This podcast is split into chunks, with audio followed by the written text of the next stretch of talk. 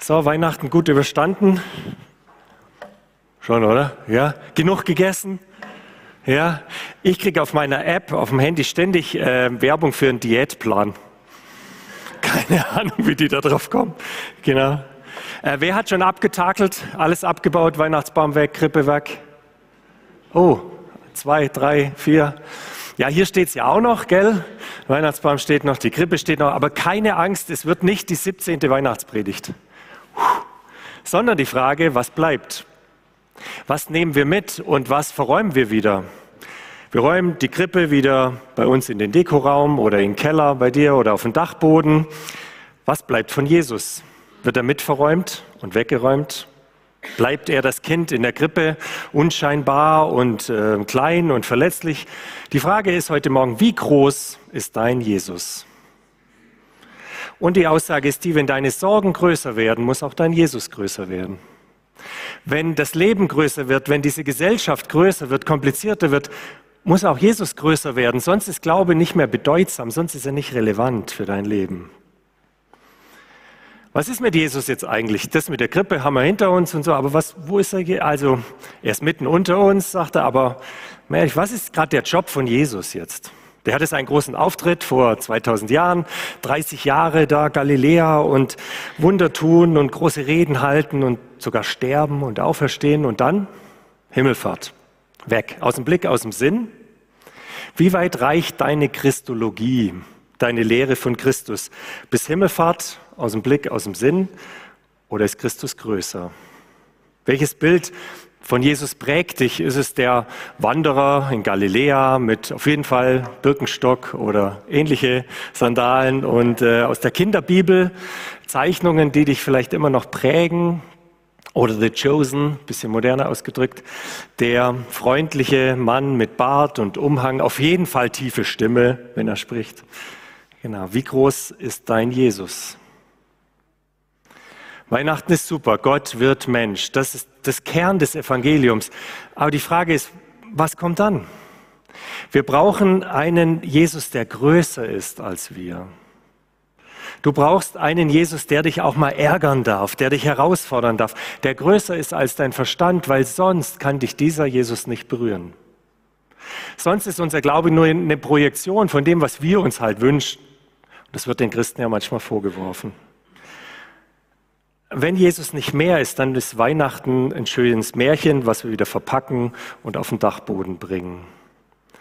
Nur ein Jesus, der größer ist als du, kann dich in Frage stellen. Nur ein Jesus, der größer ist als du, der kann dir helfen, der kann dich verändern. Nur ein Jesus, der ganz Mensch und wahrer Gott gleichzeitig ist, hat die Kraft, uns Halt zu geben in dem neuen Jahr, in dem, was vor uns liegt. Darum geht die Christologie, die Lehre von Christus in der Bibel weiter als Himmelfahrt. Viel weiter. Da geht es in Offenbarung 1 einen Vers, dass der Johannes diesem Christus begegnet und der ist so hell und so heilig und so groß und so majestätisch, er fällt wie tot auf seine Knie. Jesus sagt, fürchte dich nicht. Ist das der Mann aus Galiläa? Am Ende seiner Erdenzeit sagt er zu seinen Jüngern, mir ist gegeben alle Gewalt im Himmel und auf Erden. Was ist das für ein Jesus, der erhöhte Christus? Herzlich willkommen in unserer Predigtreihe Jesus der Christus. In den nächsten Wochen wollen wir darauf schauen, was aus diesem Mann geworden ist, was aus Weihnachten geworden ist. Jesus ist groß. Deshalb drei Punkte heute Morgen. Wir starten in das Thema rein. Dieser Predigtreihe. Erstens der erniedrigte Christus, zweitens der übernatürliche und drittens der erhöhte Christus. Erstens der erniedrigte Christus. In den Texten gerade aus dem Christus-Hymnus, was wir gerade gebetet haben und gehört haben, man nimmt an, das war das erste Lobpreislied der Gemeinden damals. Dieser Hymnus, der gereimt ist, der auch vielleicht in deiner Bibel auch so ein bisschen anders schriftlich dargestellt ist. Im Griechischen ist es natürlich noch mal ein bisschen deutlicher. Das war ein, ein Anbetungslied, was die ersten Christen geteilt haben. Aber bevor es nach oben geht, geht es nach unten. Da heißt es, er erniedrigte sich selbst. Diese Spannung beschreibt das ganze Evangelium, dass Jesus der erniedrigte Christus ist und der erhabene Christus.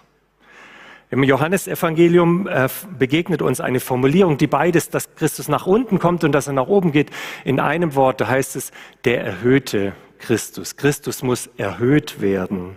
In Johannes 3, Kapitel 8 und Kapitel 12.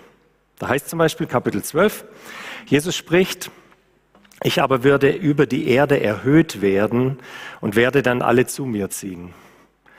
Und was das meint, da braucht es eine Erklärung und Johannes schreibt dazu, Jesus deutete damit an, auf welche Weise er sterben würde. Die erste Erhöhung Jesu ist ans Kreuz. Und wenn es nur ein paar Meter sind, hochgehängt, um zu sterben. Johannes spielt hier mit diesen Worten und er sagt, die Erniedrigung von Jesus ist gleichzeitig eigentlich der Erhöhung aus Liebe zu uns. Johannes 3. Und wie Mose damals in der Wüste die Schlange erhöhte, so muss auch der Menschensohn erhöht werden, damit jeder, der an ihn glaubt, in ihm das ewige Leben hat. Wieder dieses erhöht werden und dann kommt diese komische äh, Vergleich oder diese Anklingen dieser krassen Geschichte von Mose. Die ist nicht in jeder Kinderbibel drin, genau, weil die ein bisschen äh, gruselig ist, weil da kommen ganz viele Schlangen vor. Äh, das Volk murrt und meckert mal wieder. Sie wären am liebsten in Ägypten geblieben in der Gefangenschaft geblieben, weil das Leben in Freiheit ist nicht so einfach. Und meckern rum und da kommen giftige Schlangen. Das kann passieren. Wenn man anfängt zu meckern, dann kommen andere Dinge, die uns das Leben madig machen. Und sie werden gebissen und werden krank daran. Das Volk merkt, oh, das war vielleicht nicht so gut, dass wir gemeckert haben. Äh, wir, wir tun Buße und ah Gott, du hast ja auch recht und so. Und Mose soll Abhilfe schaffen. Er soll eine bronzene Schlange nehmen, auf einen Stab binden und erhöhen, hoch aufrichten. Alle, die jetzt auf diese eherne, eiserne, bronzene Schlange, man weiß nicht ganz genau, blickt, als sie gebissen werden, sollen auf diese Schlange schauen und dann werden sie geheilt. Das Zeichen ist ja bis heute das Zeichen für Medizin, der Asklepios-Stab. Was ist damals passiert? War das jetzt irgendwie Magie? Warum sollen die jetzt auf so eine Schlange gucken? Geht es da um irgendeine Metalllegierung vielleicht? nee, es geht einfach darum, auf Gott zu schauen. Sein Vertrauen auf Gott zu setzen. Mehr auf Gott zu schauen als auf mich selbst und meine Sünden und die Schlangen meines Lebens. Schau also nicht so sehr auf das, was du tust, sondern auf das, was Gott tut. Und wir wissen, dass diese Geschichte im Alten Testament so eine prophetische Vorschau war auf den auch, der erhöht wird. Und wer auf den schaut, gesund wird, geheilt wird, gerettet wird. Was hier deutlich wird, ist, dass der tiefste Punkt im Leben von Jesus am Kreuz gleichzeitig auch seine Erhöhung ist. Dass der erhöhte Christus auch der gekreuzigte Christus ist und bleibt. Die Dornenkrone und Siegeskrone von Jesus gehören ganz eng zusammen. Und wenn wir in den nächsten Wochen uns über den himmlischen Jesus Gedanken machen, dann auch immer, immer über den Jesus, der die Dornenkrone getragen hat. Dornenkrone und Siegeskrone gehören ganz eng zusammen.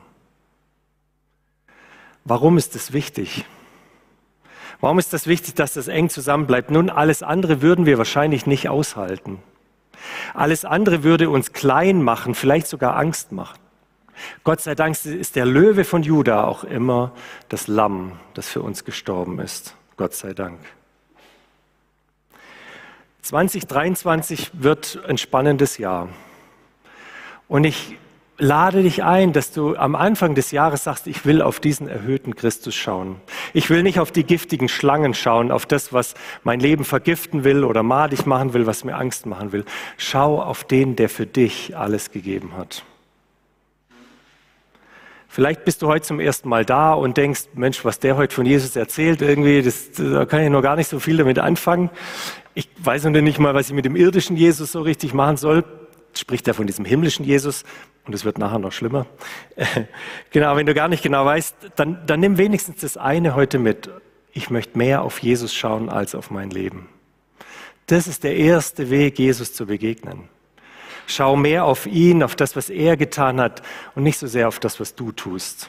Das macht dich frei von allem Vergleichen und Schaffen und Posten und sowas. Schau auf Jesus. Zweitens, der übernatürliche Christus. habe schon gesagt, das Neue Testament, die Christologie ist voll von dem, wer Jesus ist, der Erhöhte, Jesus der Christus. Oft sind diese Worte nur angedeutet und ich nehme euch gleich ein bisschen mit hinein, weil unser Verstand das gar nicht so ganz erfassen kann. Interessant ist, dass diese Texte meistens am Anfang der Bücher stehen, am Anfang der Briefe zum Beispiel, wie wenn das so die Überschrift ist, zu verstehen, warum der Rest jetzt alles kommt. Ich habe mal eine kleine äh, Zusammenstellung gemacht ähm, genau, ihr seid ja erholt von den Ferien, oder? Könnt ihr so richtig also kognitiv durchstarten. Der maximal Fernseh geguckt vielleicht. Nein, keine Ahnung. Also keine Sorge, wir rauschen das ganz schnell durch und es soll dir ein bisschen schwindlig werden. Epheser 1, der ewige Christus. Da steht, dass Jesus war, bevor diese Welt geschaffen wurde. Und dass am Ende der Zeit Himmel und Erde zusammengefasst werden in Christus. Alles unter seine Füße getan ist.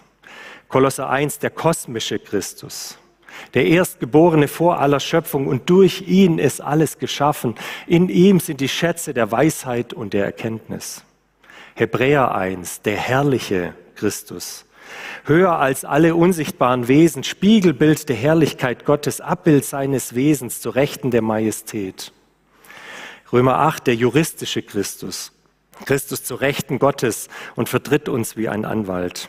1. Korinther 2, der weise Christus, gemacht zur Weisheit, die nicht von dieser Welt ist.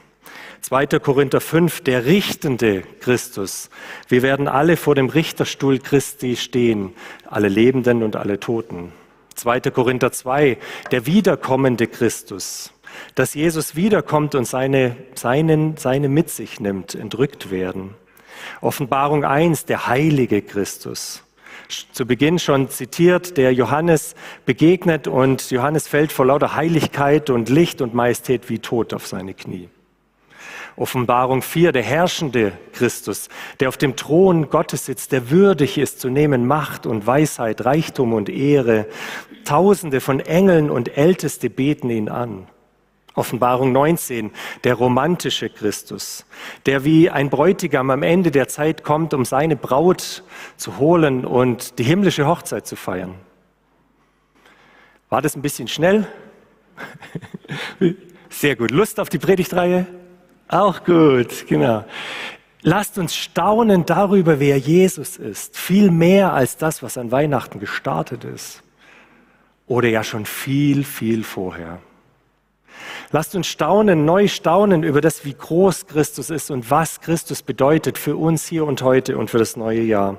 Wir brauchen einen größeren Jesus für größere Probleme dieser Welt, sonst bleibt es eine schöne Geschichte. Wir müssen raus aus dem Glauben, der schon so abgeklärt ist und denkt, ja, ich kenne meine Kinderbibel in und auswendig, aber dann ist es auch vorbei mit der Relevanz für deinen Alltag. Wir brauchen einen Christus, den wir nicht verstehen, weil der versteht dich. Ich habe ein paar Zitate oder drei Sätze rausgesucht von einem Theologen, der das auf den Punkt bringt, dass wir einen großen Gott brauchen, sonst haben wir ihn auf Westentaschenformat geschrumpft. Thorsten Dietz, Marburger Theologe, spricht von Gott, aber man könnte auch Jesus einfügen. Wenn du in deinem Glauben an Gott diesen Gott nicht immer wieder fremd und verstörend findest, ist es nicht Gott. Wenn dir nicht bei jeder Einsicht in das Geheimnis Gottes dieses Geheimnis noch faszinierender, unerschöpflicher, unauslotbarer wird, dann ist es nicht Gott. Wenn du dir unter Gott etwas vorstellst, bei dem du nicht immer wieder ins Staunen gerätst, mit dem Gefühl der Ehrfurcht, dann ist es nicht Gott. Herzliche Einladung, diesen großen Jesus kennenzulernen. Drittens, der erhöhte Christus. Wir gehen zurück in unseren Philipperbrief, in diesen Christus-Hymnus. Da ging es ja zuerst runter bis zum Tod am Kreuz, was schon die Erhöhung war. Und jetzt geht es aber so richtig, die göttliche Erhöhung ab Vers 9. Deshalb hat Gott ihn, Jesus, auch so unvergleichlich hoch erhöht und hat ihm als Ehrentitel den Namen gegeben, der bedeutender ist als jeder andere Name. Was ist damit gemeint, mit diesem Namen? Jesus hat doch einen Namen, also Jesus. Was meint das hier mit diesem Namen? Vers 10 heißt es sogar, dass vor diesem Namen sich alle Knie beugen werden. Worum geht's hier? Die meisten Ausleger vermuten, dass mit diesem Namen der hebräische, der alttestamentliche Gottesname gemeint ist. Jahwe, J-H-W-H, diese vier hebräischen Konsonanten, die man mit Vokalen versehen, vielleicht Jahwe als Jahwe ausgesprochen wurden. Dieser Name Gottes, der genannt wurde von Gott selbst, als Mose ihn fragt, wie heißt du? Wie ist dein Name? Übersetzen kann man es nur schwer, vielleicht mit diesem Ich bin, ich bin da. Gott verrät seinen Namen, indem er sagt, ich bin hier. Ich bin dir näher, als du denkst. Und ich werde auch sein in 2023. Ich bin da. Und diese Konsonanten, dieser Gottesname, der wird mehr und mehr heilig. Natürlich, weil wenn da ein heiliger Gott ist und mein Leben unheilig ist, dann entsteht da ein Riesenspalt und irgendwann traue ich mich gar nicht mehr, diesen Namen auszusprechen.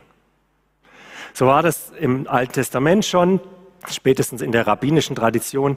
Man hat diesen Namen nicht ausgesprochen. Nur einmal im Jahr hat der hohe Priester an dem großen Versöhnungstag diesen Namen ausgesprochen. Einmal, da hat aber der Posaunenchor und auf der anderen Seite der Männerchor so laut gesungen und gespielt, dass es keiner gehört hat. Die sündigen Ohren durften das nicht hören. So sind so sogenannte Ersatzworte äh, gefunden worden, so Umschreibungen, äh, damit man diesen Namen nicht aussprechen muss. Eins dieser Ersatzworte war das hebräische Hashem, der Name. Da wurde einfach nur gesagt, also das ist der Name, der Name aller Namen, der Name, der über aller Welt steht. Und jetzt, halt dich fest, jetzt hat dieser Name, den man nicht mal mehr aussprechen darf, ein Gesicht. Jetzt hat dieser Name, den kein Mensch mehr in den Mund nehmen darf, plötzlich Hände und Füße und Beine und ein Herz und ein Körper, der bluten kann. Plötzlich gibt es da Christen, die aufstehen und sagen, dieser Name, das ist Jesus. Das, was so unendlich weit weg war, was wir nicht mehr anfassen konnten, das ist Gott selbst, sein Sohn Jesus Christus. Und schon sind wir mitten in der Trinität. Jesus ist Gott, Gott ist Jesus. Der Vater hat den Sohn erhöht und eingesetzt und hat ihm einen Namen gegeben, nicht irgendeinen, sondern seinen der Name aller Namen. Und jetzt merken wir schon wieder, wie, wie uns das Kraft geben kann für das nächste Jahr, weil dieser Name ist größer als alle anderen Namen. Größer als alle Stars und Sternchen, alle die, größer als alle, die in den Nachrichten erscheinen, Politiker, Tyrannen oder Menschen, die ganz wichtig sind wichtiger als irgendwelche Fußballer, die jetzt in der arabischen Welt ganz viel Geld verdienen. Und was auch immer alles. Größer als Putin, Zelensky, Scholz, Biden und wer ist der neue jetzt McCarthy oder so. Die, die sich versuchen, einen Namen machen und wie oft gewählt werden wollen, bis sie es endlich geschafft haben, wir haben es nicht nötig. Nichts gegen das amerikanische Recht, ich kenne mich da nicht wirklich aus, muss nur ein bisschen schmunzeln. Dieser Name ist größer als alle Namen, die dich beeindrucken wollen. Sogar größer als der Name deiner Frau oder deines Mannes oder deines Vaters, dem du gefallen willst. Dieser Name ist größer als der Name deines Chefs, größer als der Name deiner Kinder, größer als dein eigener Name. Dieser Name ist uns geschenkt, dadurch muss ich mir nicht mehr selber einen Namen machen. Merkt ihr, das hat Relevanz für mein Leben. In diesem kurzen Text in Philippa 2 wird dieser Name beschrieben und noch zwei andere Ehrentitel. Da nur ganz kurz wird auf Christus hingewiesen, der Gesalbte, dass Jesus der angekündigte Messias ist. Und Jesus wird noch als der Herr bezeichnet. Das waren die Ehrentitel der ersten Christen damals für Jesus, den erhöhten Christus. Kyros, griechisch, ist im Deutschen einfach nur Herr übersetzt, aber damals wurde wer als Kyrios bezeichnet? Der Kaiser. Das war kein Fußballspieler in dem Fall, sondern das war wirklich der Kaiser. Das ist der Kyrios. Und jetzt gibt es hier eine Handvoll Christen, die sagen, mein Kyrios ist Jesus. Mein Kaiser ist Jesus. Das hat ihnen ein bisschen Ärger eingebracht, bis dahin, dass sie sogar verfolgt wurden und für dieses Glaubensbekenntnis gestorben sind dann frage ich mich, was muss damals passiert sein mit diesem Mann aus der Krippe, dass Menschen bereit sind, für diesen Ehrentitel zu sterben? die hätten jederzeit sagen können, ah, sorry, das war nur ein Lobpreislied. Haben wir nicht so gemeint. Nee, Jesus ist der Kaiser. Da gibt es nichts anderes und nichts anderes brauchen wir. Wie groß ist dein Jesus? Wir dienen schnell anderen Herrscher, anderen Kyrios dieser Welt, den Gott der Leistung oder der Perfektion, Perfektion oder dem Gott des Geldes, dem Mammon oder der Anerkennung oder was auch immer. Der Name Jesus macht dich frei. Was ist die Reaktion auf diesen Namen? Was ist die natürliche Reaktion in der Bibel, wenn wir vom erhöhten Christus sprechen? In Philippa heißt es, es werden sich beugen alle Knie im Himmel und auf der Erde und unter der Erde. Die normale Reaktion auf den erhöhten Christus ist Anbetung. Anbetung macht dich frei. Wenn du nicht mehr Dinge dieser Welt anbetest, sondern den Namen aller Namen, den Kyrios, den Kaiser, den Christus, den, der sagt, ich bin. Auch 2023. Es werden sich beugen alle Knie im Himmel und auf der Erde und unter der Erde. Jetzt könnte man sagen, oh, das klingt aber ein bisschen erniedrigend, ein bisschen erdrückend irgendwie. Aber das ist hier nicht Erniedrigung. Ist es nicht, weil der, der sich selber erniedrigt hat, wird erhöht, ohne dich zu erniedrigen. Der wird erhöht wie diese Schlange damals, die dich heilt. Diese Erhöhung geschieht, damit wir frei werden. Wer vor Jesus kniet, kann stehen im Leben. Wer vor Jesus kniet, der kann aufrecht stehen und durch dieses Jahr gehen. Gibt es auch ein tolles Buch, was so ähnlich heißt. Wer standhaft bleiben möchte angesichts was auch immer kommender Zeiten, schwierige Zeiten, muss knien können vor Jesus, weil das macht dich frei vor den Herren dieser Welt, die beeindrucken wollen. Wer vor dem erhöhten Christus kniet, kann Menschen dienen, ohne auszubrennen kann in Beziehungen leben, ohne sich abhängig zu machen, kann in ein neues Jahr gehen, ohne Angst zu haben, kann Erfolg haben, ohne davon abhängig zu werden, kann gut drauf sein, ohne stolz zu werden, kann seine Schattenseiten anschauen, ohne zu verzweifeln. Jesus anzubeten macht frei und darum geht's. Wie groß ist dein Jesus? Groß genug, für 2023? Jesus ist würdig zu nehmen Lobpreis und Ehre. Amen. Amen.